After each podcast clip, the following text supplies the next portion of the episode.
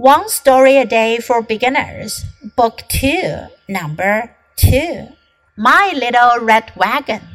I have a little red wagon. It has four wheels.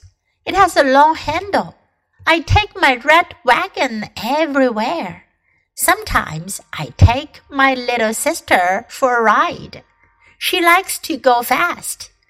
Go fast, go, she says.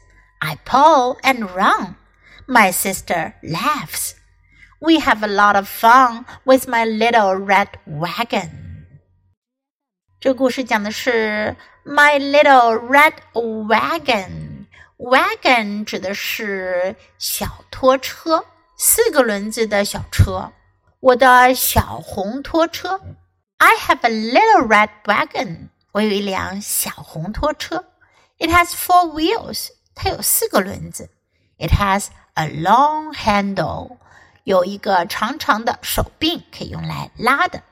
I take my red wagon everywhere。我带着我的红色小推车到处去，everywhere，到处，处处。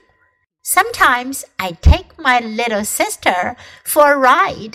有的时候呢，我会带上我的妹妹，little sister，妹妹，for a ride 去兜风。she likes to go fast. 她喜欢我把车给开得很快。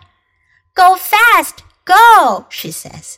她会说：“快点开，快！” I pull and run.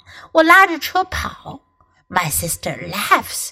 我妹妹就大笑起来。We have a lot of fun with my little red wagon. 我的小红推车。 给我们带来了很多的乐趣。Okay, now listen to the story once again. My little red wagon. I have a little red wagon. It has four wheels. It has a long handle. I take my red wagon everywhere. Sometimes I take my little sister for a ride. She likes to go fast. Go fast, go, she says. I pull and run. My sister laughs. We have a lot of fun with my little red wagon.